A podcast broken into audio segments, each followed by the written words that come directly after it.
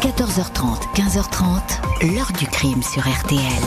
Jean-Alphonse Richard. Trois cadavres au Vatican. C'est un secret énorme qui pèse sur ces trois morts. Dans la nuit, le Vatican, embarrassé devant tant de sang et de fracas, a donné sa version. Le caporal Tornet, dans un excès de folie, aurait abattu son chef ainsi que son épouse, mais le doute subsiste. Bonjour, l'heure du grand ménage judiciaire a-t-elle sonné au Vatican? Après la réouverture récente de l'affaire Emanuela Orlandi, 15 ans, fille d'un fonctionnaire du Saint-Siège, disparue à l'été 1983, un autre dossier noir pourrait être réexaminé, celui de trois morts violentes survenues au printemps 1998 dans un appartement sous les fenêtres du pape, trois corps sans vie, le nouveau chef de la garde suisse, son épouse et un jeune garde suisse. En trois heures à peine, l'enquête va être bouclée. C'est le garde suisse Cédric Tornet qui, dans un accès de folie, aurait abattu son supérieur Aloïs Esterman et son épouse Gladys avant de mettre fin à ses jours. Dossier classé. Mais au fil des mois et des années, ce scénario cousu de pourpre et d'or va s'effilocher. Une lettre posthume qui est un faux, une expertise balistique fantaisiste, un coupable trop parfait, un secret total sur le dossier d'enquête. Que s'est-il réellement passé cette nuit-là aux abords de la place Saint-Pierre? Que contient réellement ce dossier? Question posée aujourd'hui en direct à nos invités dont la maman du garde suisse Cédric Tornet. 14h30, 15h30. L'heure du crime sur RTL. Dans l'heure du crime aujourd'hui, nous rouvrons le dossier Cédric Tornet du nom de ce jeune garde suisse du Vatican présenté au début du printemps 98 comme le meurtrier d'un couple. Une double exécution au cœur du Saint-Siège suivie de son suicide. Les enquêteurs n'ont aucun doute sur ce qui s'est passé. Ce lundi 4 mai 1998, aux alentours de 21h, alors que la nuit tombe sur le Vatican et que la lumière est restée allumée dans l'appartement du pape, signe que Jean-Paul II est encore au travail, un brouhaha s'empare de l'immeuble voisin, celui qui jouxte la caserne de la garde suisse, derrière la porte Sainte-Anne. Une religieuse a entendu des claquements secs au deuxième étage, dans le vaste logement de fonction. Huit pièces, occupées par le colonel Aloïs Esterman et son épouse Gladys Meza. Le militaire, figure bien connue du Vatican, en poste ici depuis plus de 15 ans, vient tout juste d'être nommé commandant de la garde suisse la garde rapprochée, ancestrale du Saint-Père. La sœur accourt à l'appartement, elle trouve la porte ouverte, dira avoir senti une odeur de poudre et aperçu dans le logement trois corps sur le sol. Les autorités vaticanes sont alertées. L'un des premiers religieux sur place est le cardinal Giovanni Battista Re, secrétaire d'État à l'intérieur. Il n'a aucun mal à reconnaître les victimes. Au pied d'une table gît le nouveau commandant de la garde suisse, Aloïs Esterman, 43 ans. Un peu plus loin, son épouse Gladys, une Vénézuélienne de 40 ans qui travaille au service consulaire de son pays, repose sur le dos, à quelques mètres enfin, comme replié sur lui-même, le jeune garde suisse originaire du Valais, Cédric Tornet, 24 ans. Sous son corps est découvert son arme, un pistolet SIG P75 9 mm, arme en dotation dans la garde suisse. Des cardinaux entrent et sortent dans l'appartement, scène de crime piétinée sans précaution. Le juge du Saint-Siège, Gianluigi Marone, va superviser lui-même l'enquête confiée à la gendarmerie du Vatican. Pas question d'alerter le procureur de Rome ou les carabiniers. Il n'existe pas d'éléments qui permettent de demander l'aide judiciaire de l'Italie, précisera le porte-parole. Les trois autopsies sont pratiquées à la morgue du Vatican. Le colonel Esterman a été abattu alors qu'il venait juste de raccrocher son combiné téléphonique. Un ami suisse l'avait appelé pour le féliciter. Avec son épouse, il s'apprêtait à sortir pour aller dîner avec des proches à l'hôtel Columbus. Aloïs Esterman a été touché par une première balle à la joue gauche, balle qui est allée se loger dans la moelle épinière. Un deuxième projectile lui a traversé l'épaule. Son épouse Gladys a reçu une seule balle, entrée par l'épaule gauche, elle lui a transpercé la colonne vertébrale. Selon le légiste, Cédric Tornet s'est quant à lui tiré une balle dans la bouche qui lui a fait exploser le sommet du crâne. Trois heures seulement après la tragédie et alors que les rapports d'autopsie ne sont pas terminés, le scénario est arrêté, établi en un temps record par les enquêteurs. Il est le suivant. Cédric Tornet a fait irruption dans l'appartement, Il a tiré sur Aloïs Esterman. Il a ensuite abattu Gladys, qui se serait précipité sur lui. Il a fait quelques pas, s'est agenouillé pour se tirer une balle dans la bouche. Thèse qui ne fait aucun doute est immédiatement relayée par le Vatican.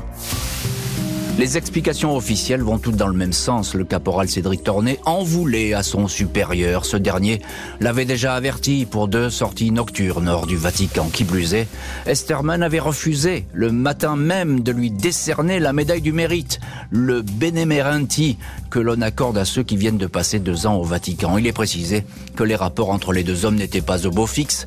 Tornet se serait senti humilié. Le Vatican évoque un ruptus, un coup de folie, un acte de démence subie de la part du jeune garde suisse. Et d'ailleurs, la meilleure preuve est cette lettre laissée à sa mère Muguette. La seule chose que je voulais, ils me l'ont refusé, écrit Cédric en ajoutant J'espère que tu me pardonneras, car ce que j'ai fait, ce sont eux qui m'ont poussé. Et cette lettre qui finalement signe les meurtres, on peut le dire comme ça, signe les meurtres et puis signe surtout le suicide du garde suisse, elle va faire couler beaucoup d'encre. On va en reparler longuement dans le prochain chapitre de l'heure du crime de cette lettre. Et on va voir que ces écrits, effectivement, ne sont pas si limpides et loin de là. Pour l'instant, revenons à cette soirée fatale du 4 mai 1998, ces coups de feu qui claquent dans l'enceinte discrète et assoupie du Vatican. C'est pour le moins inhabituel, c'est le moins qu'on puisse dire. Bonjour Muguette Boda. Oui, bonjour. Merci beaucoup d'avoir accepté l'invitation de l'heure du crime. Vous êtes en direct depuis la Suisse euh, avec nous aujourd'hui.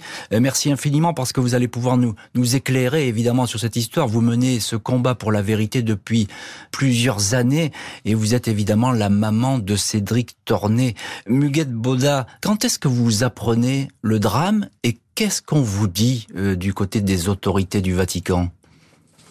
Eh bien, je l'apprends assez rapidement. Quand moi, je, n'étais pas à la maison. Hein. Mhm. J'étais à l'extérieur, donc euh, le curé du village euh, a contacté ma fille.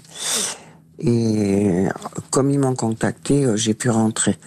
Donc, mm, la version qui est, pour ainsi dire, officielle, quoi, d'après déjà en 1999, c'est ce qui est sorti, mhm. je l'ai su vers les 10 h enfin 22h30 au pire 23 heures le même soir. Donc, le curé de mon village m'a expliqué que dans un premier temps, Cédric avait tué deux personnes, son commandant et, et sa femme. Et quand euh, il a vu que j'avais un peu euh, amorti le choc, si on peut parler comme ça, mm. il a dit j'ai encore quelque chose à te dire. Euh, il se serait suicidé. Mm. Alors voilà, vers les à partir de 23 heures, j'avais déjà le 99% de la version officielle qui était là. Alors ça, c'est absolument euh, incroyable et c'est important ce que vous dites parce que l'information, elle part du Vatican, elle est relayée par le curé de votre paroisse et ce, euh, une poignée d'heures juste après les faits. Donc effectivement, c'est allé très vite, on a établi très très vite les faits. Encore un mot, euh, Muguette Boda. Cédric, il était en poste, je crois, depuis deux ans là-bas au Vatican. C'était une vocation Il avait envie de devenir garde suisse C'était quelque chose qui lui plaisait ou il était mal à l'aise dans sa fonction? Ah non, non, il, était, il le voulait depuis qu'il était petit. Il a eu ce qu'il voulait. Il était très fier d'être à Rome, de toute façon. Bon, c'est la vie en caserne. Je, ne vivais pas là-bas, mais il était content jusqu'à. Il voulait. La seule chose qui, j'étais sûre, c'est qu'il voulait pas passer l'an 2000. Hmm. Il voulait partir avant parce que le travail que ça fait, ça va être euh, terrible et tout ça. Mais il a toujours été content, fier, et fier d'être garde du pape. encore un mot, euh, Muguet Boda, il, vous avait fait part de ses désaccords avec son supérieur, Aloïs Esterman. Il vous avait dit que peut-être ça se passait pas très bien, que les deux, ces deux hommes ne s'entendaient pas?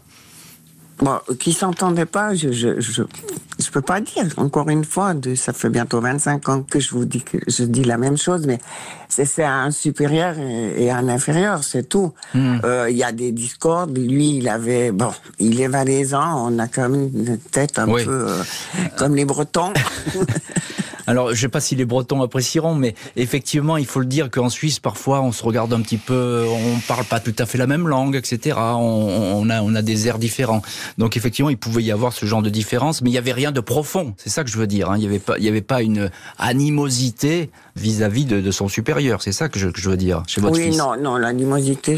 Excusez-moi de me couper. Il n'y a pas. Moi, c'est ça. parce qu'il y avait un profond respect du supérieur à l'inférieur, de l'inférieur au supérieur. Mm. C'est deux mentalités différentes parce que côté alémanique, côté roman, nous on est plus latin.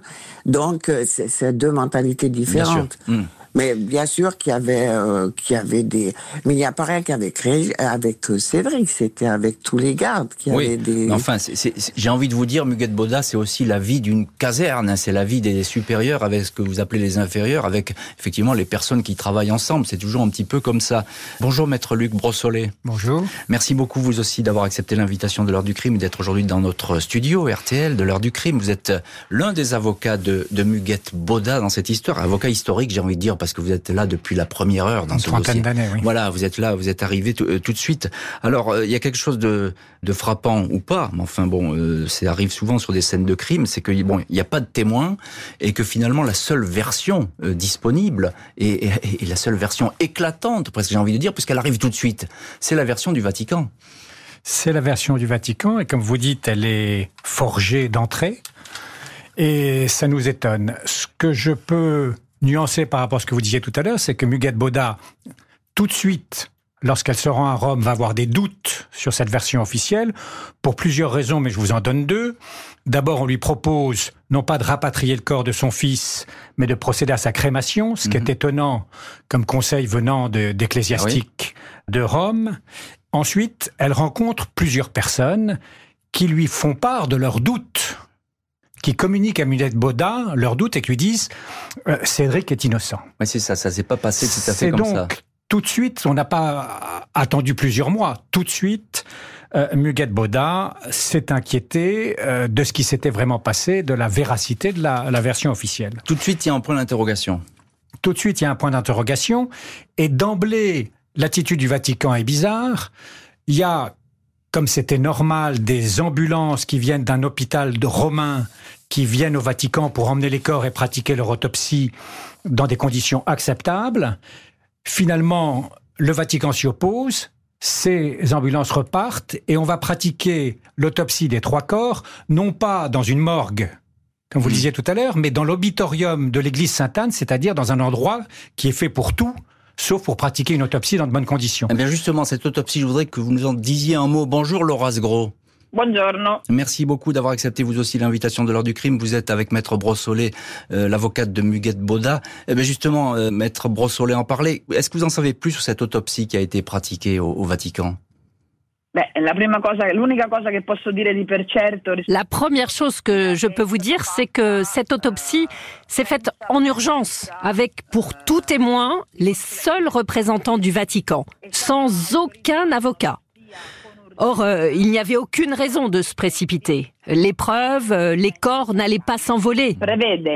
Certamente, la in questo caso... On ignore la raison de cette précipitation absolue. Tout ça est effectivement très, très étrange. D'autant plus que tout de suite, Cédric Tornet a été présenté comme l'auteur des crimes. Le Saint-Siège ne va pas changer une ligne à son scénario, même si les proches du garde suisse vont découvrir bien des incohérences. Mercredi 6 mai 98 au matin, deux jours après la tragédie, le pape Jean-Paul II pénètre dans la chapelle Saint-Martin pour rendre en personne un dernier hommage aux victimes. Le Saint-Père connaissait très bien Aloïs Estermann, le nouveau chef de sa garde suisse. 17 ans auparavant, ce dernier simple capitaine avait tenté de faire rempart de son corps lors de l'attentat sur la place Saint-Pierre. Curieusement, alors que Cédric Tornet est présenté comme le meurtrier, son cercueil est aligné auprès de ceux de ses victimes. Aucune explication n'est donné à cette mise en scène voulue par le secrétaire d'État Angelo Sodano, l'éminence grise du pape. Peu auparavant, ce même cardinal Sodano avait toutefois insisté pour que le caporal Tornet soit incinéré, démarche peu banale de la part d'un homme d'église, la mère de Cédric Tornet, Muguette Boda, avait refusé. Les proches du caporal Tornet ont des doutes sur la version livrée clé en main par le Vatican, où l'on indique avoir la certitude morale de tout connaître de cette affaire. Le Saint-Siège met en avant la lettre testament laissée par Cédric Tornet et trouvée par un de ses collègues, Muguette Boda. La maman va lire et relire ce courrier. Il fourmille d'anomalies, de curiosités. En premier lieu, la lettre est adressée à Madame Chamorel, le nom du deuxième mari de Muguette. Un nom que le garde suisse n'utilise jamais, mais qui figure bel et bien dans dans son dossier administratif. Cédric évoque encore ses trois ans, six mois et six jours passés au service du corps armé pontifical. Pourquoi un décompte qui se veut aussi précis est erroné? Le garde ayant passé trois ans, cinq mois et trois jours au Vatican, Cédric Tornet dit avoir une pensée pour les êtres qui lui sont chers, sa mère bien sûr, mais aussi sa sœur Mélinda, qui l'orthographie avec un accent alors qu'il sait qu'il n'y en a pas. Le courrier remis à la famille ne porte aucune signature alors que le jeune homme paraffait toujours ses courriers privés. Cédric Tornet avait encore pour habitude d'écrire sur les blocs fournis par la caserne, du papier ligné. Cette fois, le papier est à carreaux. Une expertise commandée par la maman indique que la feuille a été arrachée du bloc par un gaucher alors que le jeune militaire était droitier. 5 février 99, neuf mois après le drame, le juge du Vatican, Gianluigi Marone, fait savoir que l'enquête est terminée, dossier classé, rapport secret. Seulement une dizaine de pages sont divulguées. L'autopsie aurait démontré que Cédric Tornet souffrait d'une anomalie mentale, un kyste de la taille d'un œuf de pigeon qui lui compressait le cerveau. Des traces de cannabis auraient été relevées dans son organisme. Autant d'éléments qui auraient pu causer des hallucinations. Autopsie contestée par le professeur Krompecher de l'Institut médico-légal de Lausanne. Il a pratiqué une contre-autopsie à la demande de la famille, pas de traces de kyste au cerveau. Il est noté que si le garde suisse s'était suicidé en se tirant une balle dans la bouche, la tête en avant, il aurait eu une vertèbre fracturée, et ce n'est pas le cas. L'expertise balistique précise que le trou de sortie du projectile 7 mm ne correspond pas au calibre de l'arme du caporal Tourné. La balle qui aurait causé sa mort et qu'on a remise à Muguette Boda n'est sans doute pas la bonne. Elle est intacte, alors qu'elle aurait dû être écrasée. Et voilà donc pour ce qui apparaît à minima comme des doutes, même si le nombre des incohérences euh, relevées est pour le moins élevé, on peut effectivement se poser beaucoup de questions. Muguette Boda, on vous retrouve dans, cette heure du crime. Vous êtes évidemment la maman de Cédric Tornet. Alors il y a beaucoup de choses qui se précipitent. On, va vous demander que le corps soit incinéré, ça, ça vous a surpris euh, non, euh, honnêtement, ça m'a pas surpris parce que moi, je, suis protestante. Hmm. Donc, euh, dans le premier temps, je me suis dit bon, je prends l'urne, je rentre et puis voilà. Et c'est dans la l'histoire d'une demi-heure, un quart d'heure, vingt minutes, on devait attendre, donc ça m'a aidé à réfléchir. Et je me suis dit, c'est pas possible, je, je peux pas donner des cendres euh, Bien sûr. à mes filles en disant, voilà ton frère, c'est pas possible. Donc, euh, j'ai dit non. Hmm. Mais vous avez pas vu, sur le moment, vous n'avez pas vu malice, si je puis dire Non, mais où, où j'avais vu plutôt malice, c'est que euh, le, le chapelain avait décidé, enfin, sans mon consentement, mais enfin, de l'enterrer dans le, le cimetière Teuton. Hmm. Et j'ai dit non, il n'en est pas question que que Cédric il reste ici, il rentre avec nous, chez nous. Et c'est pour ça qu'après, quand il vient le, de brûler son corps à quelque part, je pouvais le prendre. C'est pour ça que j'ai eu cette hésitation, parce qu'on voulait l'enterrer euh, chez les Teutons. Là. Oui, c'est ça, le cimetière qui est consacré, effectivement, c'est un petit cimetière, le cimetière teutonique, qui se trouve au, Vatican. Encore un petit mot, euh, Muguette Boda. Euh, cette lettre d'adieu, vous avez, je l'ai dit, vous, vous l'avez lu, vous l'avez relu, ça va pas, il y a des choses qui marchent pas là-dedans. Ben, c'est, ça serait plus simple de, de regarder ce qui fonctionne. Il n'y a rien qui fonctionne. Eh Depuis la date jusqu'aux signatures. Hmm. En plus, euh, il l'appelle pas Mélinda, il l'a jamais appelé Mélinda, il l'appelle Dada. Et en plus, Cédric avait deux frères et un filleul qui sont pas nommés. Hmm. Oui, donc ça. Il y a, y, a, y a, encore plein de, de choses qu'on n'a peut-être pas tout divulgué non plus, mais maintenant, euh, ça, ça, ça c'est terrible. Hum. Euh, Maître Laura Gros, vous êtes euh, l'une des avocates de, de Muguette Boda, avocate italienne, et d'ailleurs auteur du livre Sangue in Vaticano, du sang au Vatican, qui est paru aux éditions Rizzoli. C'est un livre en italien, évidemment, donc il faut savoir lire l'italien pour, pour le comprendre, mais qui raconte toute cette histoire. Un petit mot, Laura Gros, pourquoi est-ce qu'elle attire la suspicion, cette fameuse lettre d'adieu? Ben, intanto à propos de, de cette fameuse lettre, déjà, elle n'a pas été euh, vraiment protégée.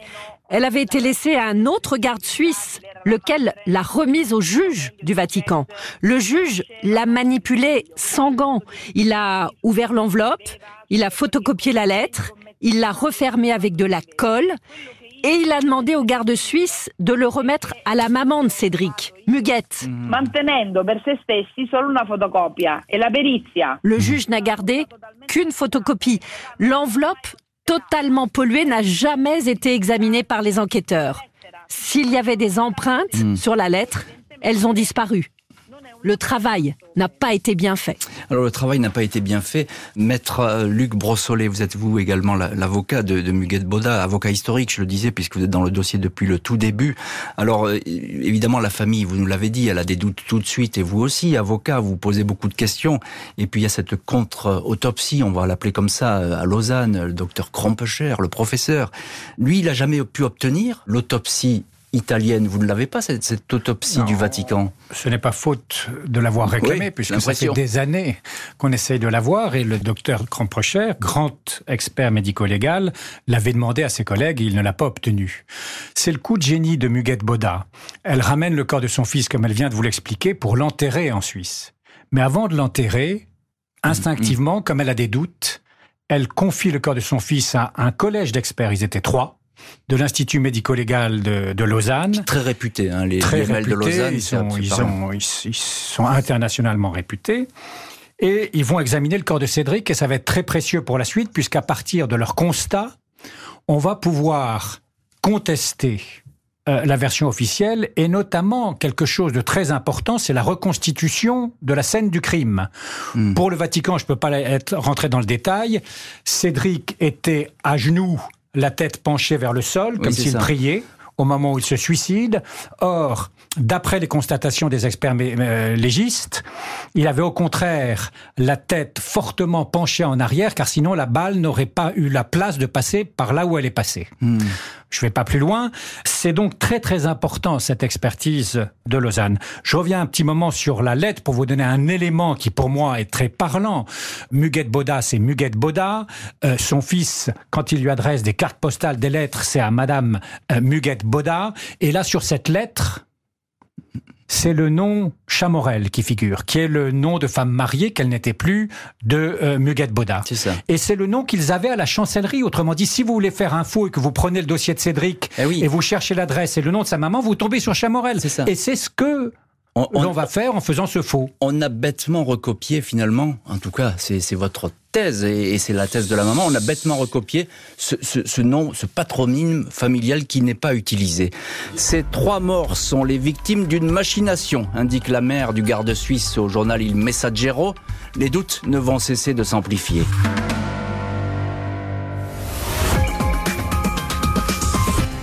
I dati delle autopsie probabilmente non cambieranno. Les éléments de l'autopsie ne vont probablement pas changer l'hypothèse la plus fondée, qui est à cet instant, je dirais, bien plus qu'une hypothèse, et qui est celle d'un accès de folie dans l'esprit d'un garde plein de ressentiment. Dans l'heure du crime, retour sur les trois morts du Vatican. Mai 98, un jeune garde suisse s'est suicidé après avoir abattu son supérieur et son épouse, a conclu le Saint-Siège.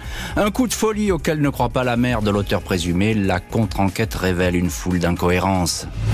5 juillet 2002, quatre ans après la tragédie, Muguette Boda, la mère du garde suisse Cédric Tornet et ses deux avocats français, Luc Brossolette, Jacques Vergès, demandent la réouverture de l'enquête. Elle dénonce un dossier inaccessible, lacunaire. Maître Brossolette évoque la comédie d'une pseudo-instruction diligentée par les balisticiens du dimanche du Vatican.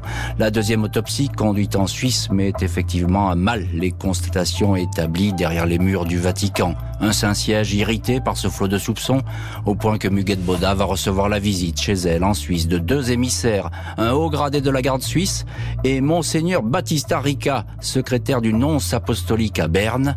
Il est expressément demandé à la maman de Cédric Tornet d'arrêter la contestation. Le silence du Vatican ne fait qu'encourager interprétations et hypothèses. On s'interroge sur ce diacre français qui, lors des obsèques du caporal Tornet, a affirmé « Ils l'ont tué ». Cet homme n'a ensuite jamais plus voulu parler. Selon un prélat français qui témoigne sous le sceau de l'anonymat, ce diacre était en possession de documents contredisant la version officielle. On se pose encore des questions sur le commandant Esterman. Détenait-il des secrets sur les finances occultes du Vatican, sur l'existence d'abus sexuels au sein même du Saint-Siège? Un ancien juge anti-mafia, Ferdinando Impositamo, va même affirmer que le commandant Esterman était un agent de la Stasi, les services secrets est-allemands. Il aurait été exécuté, crime maquillé en coup de folie par du caporal Torné, victime collatérale de ce règlement de compte. Et effectivement, la question euh, qu'on se pose, que si ce n'est pas euh, Cédric Torné, pourquoi vouloir tuer Aloïs Esterman? Luc Brossolet, maître Luc Brossolet, avocat de Muguet Boda, cette question on se la pose. Pourquoi vouloir tuer Aloïs Esterman? Alors pourquoi vouloir tuer? Pour répondre à la question, il faudrait savoir qui les a tués. Oui. C'est déjà un premier point. Vous savez, Muguet Boda est très rationnelle, elle n'est pas autoritaire, elle n'essaye pas d'imposer sa thèse. Depuis plus de 30 ans, elle dit quelque chose de très simple. J'ai des éléments qui me font croire que la thèse officielle n'est pas la bonne. Mhm. Je vous soumets ces éléments et je suis prêt à en discuter avec vous. De votre côté, vous devriez me communiquer votre dossier pour que j'y ai accès et que je puisse continuer mon travail sur les faits. Or, on lui refuse tout. Et on lui dit maintenant, mais dites-nous qui a tué euh, les époux Esterman et maquiller ça en scène par la scène que l'on sait. C'est une question à laquelle on ne peut pas répondre, même si on a des idées, mais nous, nous ne sommes pas des accusateurs. On travaille sur des faits, on travaille sur des éléments tangibles. On a même proposé, mais dix fois au Vatican, ne serait-ce qu'une contre-autopsie c'est-à-dire que des légistes se penchent sur leur rapport à eux et sur le rapport des experts de Lausanne. Ça. Ne serait-ce que pour dire ce qu'il faut en penser. Ça, Mais même quelque chose d'aussi simple que ça, le Vatican refuse. Ça vous a été refusé. Muguette Boda, euh, vous êtes en ligne dans l'heure du crime, vous êtes la maman de Cédric Torné, vous êtes en Suisse et en direct dans cette émission. J'évoquais la visite des deux émissaires euh, du Vatican. Les pressions euh, n'ont jamais cessé. Je sais que vous êtes une femme courageuse et solide et que vous avez toujours résisté à cela, mais vous pouvez le dire aujourd'hui, ça n'a jamais cessé, ces pressions pour pas vous faire taire, mais en tout cas vous faire peut-être euh, euh, dire autre chose. Oui, bien sûr, il y avait les pressions, il y avait, on sentait qu'on était suivi, on sentait tout ce qu'on a vécu. Mes deux filles et moi, elles ont vécu aussi. Je suis pas la, la maman qui extrapole quoi que ce soit. Toutes ces pressions, on les a. C'est comme toutes les personnes à qui euh, un État veut demander le, le, silence. C'est ça. Hmm. La seule chose que peut-être j'ai eu une idée euh, claire tout au début, c'est que j'avais averti en étant à Rome, en voyant tout ce qui se passait, faites en sorte que je n'ai pas un accident de vélo, parce que s'il m'arrive quelque chose, à l'unanimité, ils vont dire que c'est vous qui veut causer ma mort.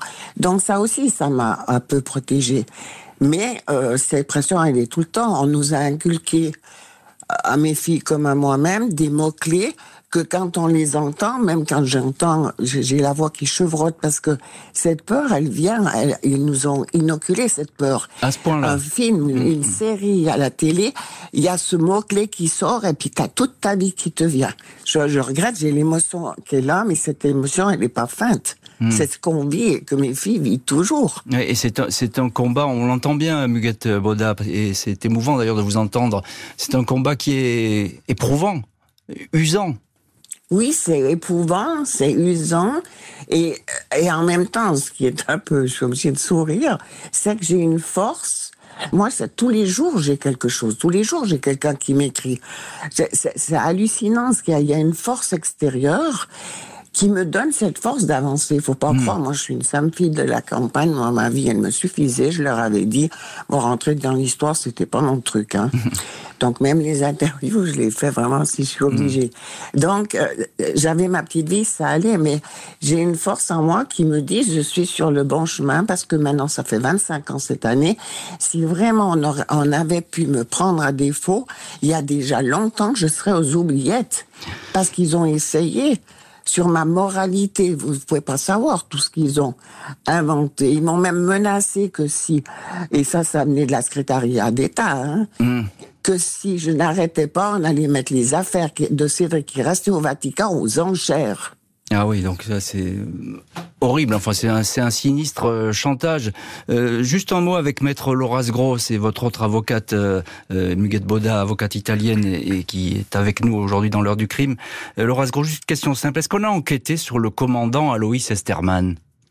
Io le posso dire di per certo che il Vaticano non ha indagato minimamente. Je peux affirmer que le Vatican n'a jamais enquêté sur la vie du commandant Esterman. Il y a un procès verbal dans le dossier dans lequel euh, Esterman est présenté comme un homme euh, droit et pieux, mais sa famille n'a jamais été entendue. Aucun de ses amis n'a été entendu. Aucune enquête n'a été faite sur la vie du garde suisse. Aucune vérification conduite. Le Saint-Siège reste muet, il va falloir attendre 23 ans pour qu'il réponde aux demandes de réouverture.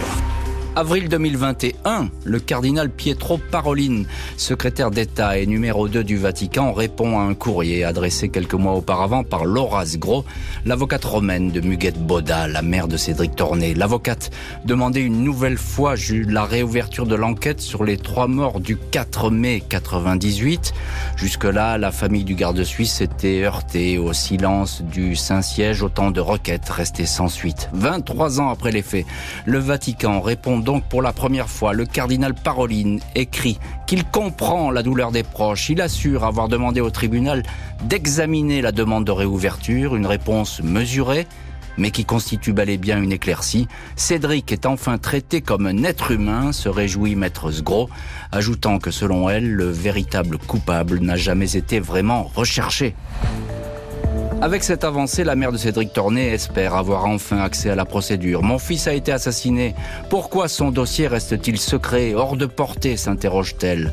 L'enquête aurait ainsi établi que lors des vérifications menées dans l'appartement du commandant Esterman, quatre verres étaient posés sur une table. Ils venaient de servir à prendre l'apéritif. Or, hormis la présence dans le logement du commandant, de son épouse et du caporal Tornet, une quatrième personne n'a jamais été identifiée. Ce quatrième homme était sur place. Il a quitté l'appartement sans être dérangé, le plus naturellement du monde, affirme l'avocate Laura Gros. Et Laura Gros, maître Laura Gros, on vous retrouve dans cette heure du crime. C'est vous qui avez écrit, vous êtes évidemment, je le rappelle, l'avocate italienne de Muguette Boda. C'est vous qui avez écrit au cardinal Paroline. Qu'est-ce qu'il vous dit dans sa réponse, le cardinal? Il cardinale Pietro Parolin, sono stata io ad averlo. Oui, j'ai écrit au cardinal Parolin pour lui demander d'intervenir parce que tout ce qui se passait n'était pas normal. Il m'a assuré qu'il allait intervenir auprès de la justice vaticane. C'est effectivement arrivé.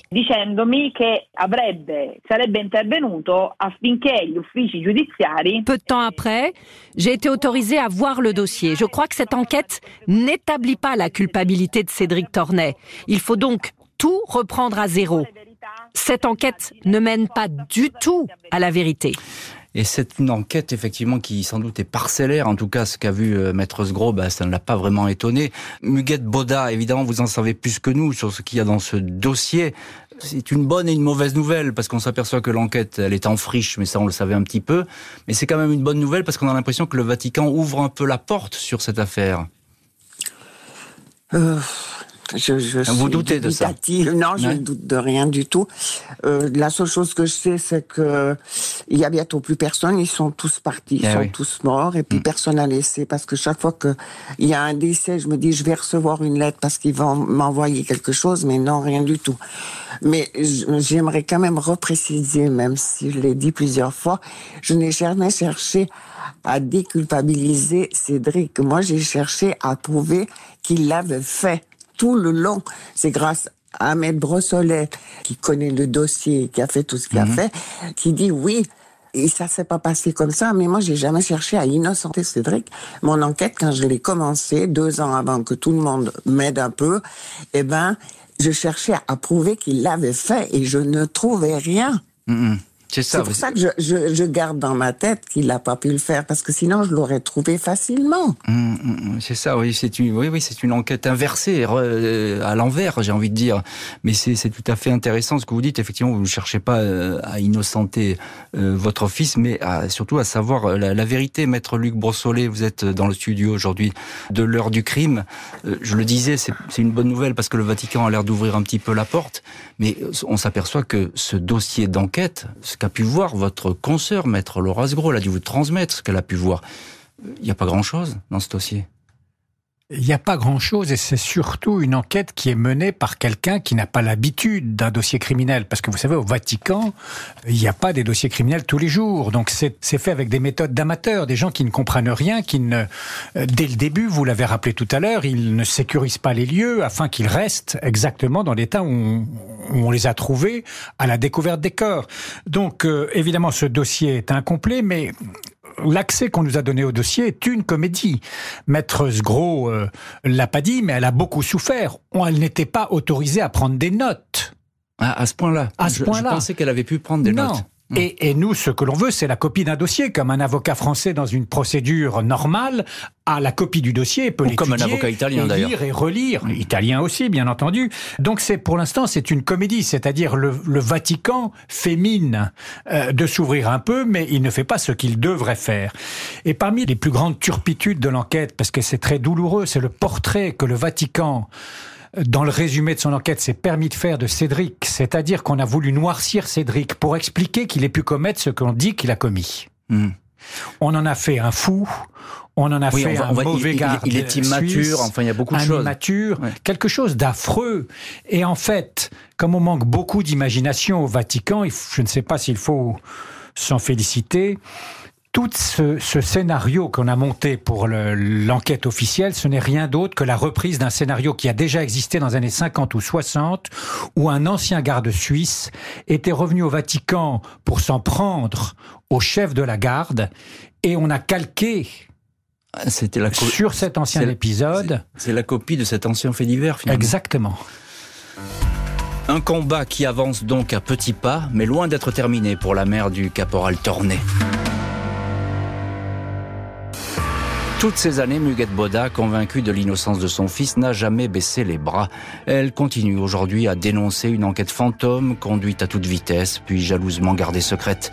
Il n'y a aucun témoin du drame, juste la désignation d'un coupable et un semblant d'enquête strictement interne menée par des néophytes en matière criminelle, résume Muguette Boda dans le journal suisse Le Temps. Selon elle, les dirigeants du Vatican ont décidé de maquiller une sanglante bavure qui risquait de révéler au grand jour la féroce lutte de pouvoir en cours à l'époque au sommet de l'Église catholique. Les avocats de la mère de Cédric Tornet attendent que le Vatican rouvre une enquête qui reste parcellaire, inachevée. Maître Loras Gros, auteur d'un livre sur l'affaire, avait adressé il y a quelques mois son ouvrage au pape François. Ce dernier lui a répondu, une première lueur qui va faire avancer les choses, indique l'avocate et justement, Maître Laura Groll est avec nous dans l'heure du crime. Vous êtes l'avocate italienne de Muguette Boda.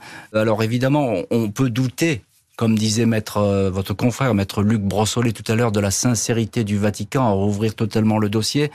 Euh, mais une question, le pape François, il vous a répondu, vous avez écrit un, ouvrage, Sangue in Vaticano, du sang au Vatican, qui est paru aux éditions Rizzoli. C'est un ouvrage, je le répète, qui est en, italien.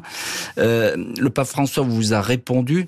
On a l'impression qu'il est quand même concerné par cette affaire, peut-être même le plus concerné.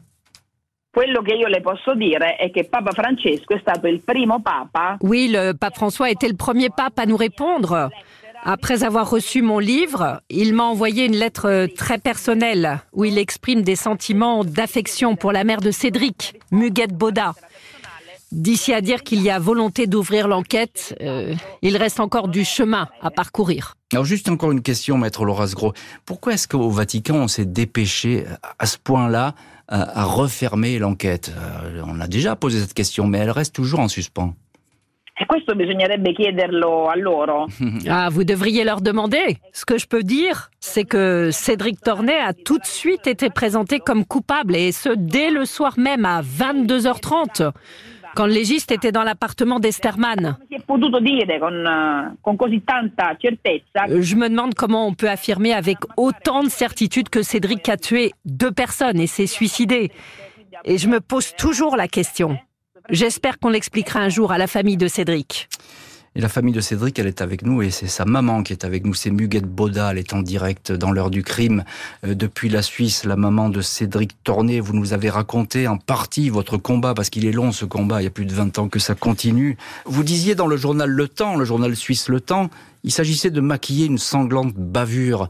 Euh, vous, pensez que effectivement votre fils il s'est retrouvé au, au confluent de choses qui le dépassait totalement. Il a été euh, utilisé euh, comme ça pour servir de euh, d'alibi, de, prétexte à ce, double assassinat.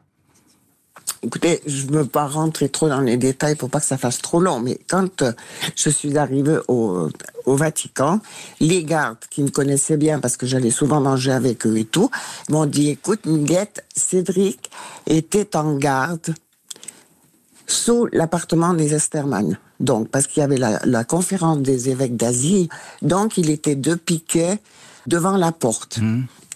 J'ai encore dit, dire que même eux, ils ont besoin d'un piquet, euh, voilà, en même pas.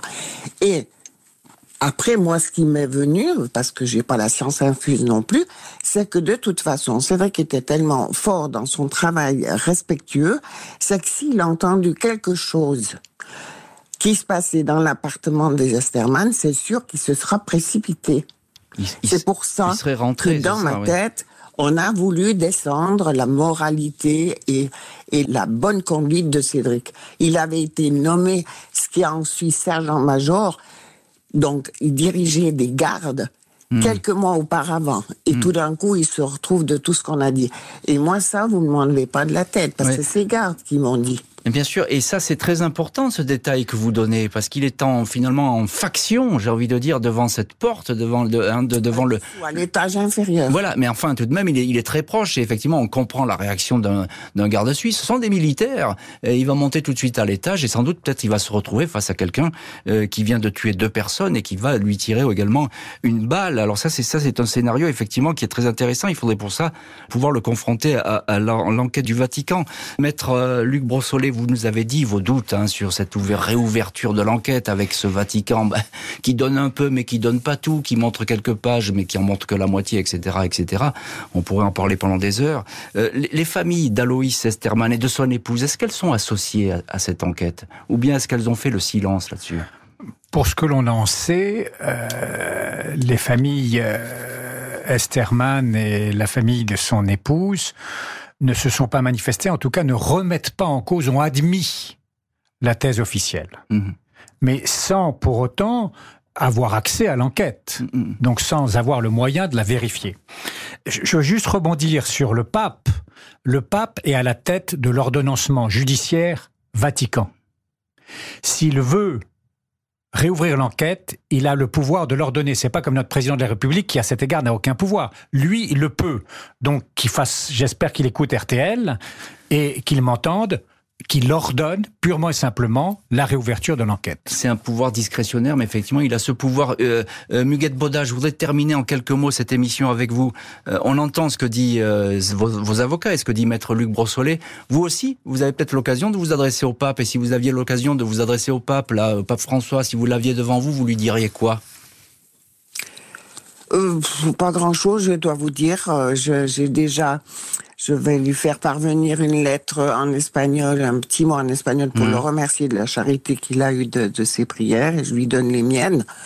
Mais, mais c'est, je, moi, je veux un dossier d'enquête. Les paroles d'un homme, ça fait 25 ans que j'entends des paroles d'un homme et puis, et puis j'entends rien du tout. Et, Chercher la femme, il y aura bien une femme aussi dans cette histoire, ou bien eh bien, écoutez, on, va voir ça. C'est une affaire à suivre, en tout cas, en espérant que effectivement le, Vatican vous entende. Merci beaucoup, euh, Muguette Boda, maître Luc Brossolet et maître Laurence Gros d'avoir été aujourd'hui les invités de l'heure du crime. Merci à l'équipe de l'émission, Justine Vignot, Marie Bossard à la préparation, Boris Pirédu à la réalisation.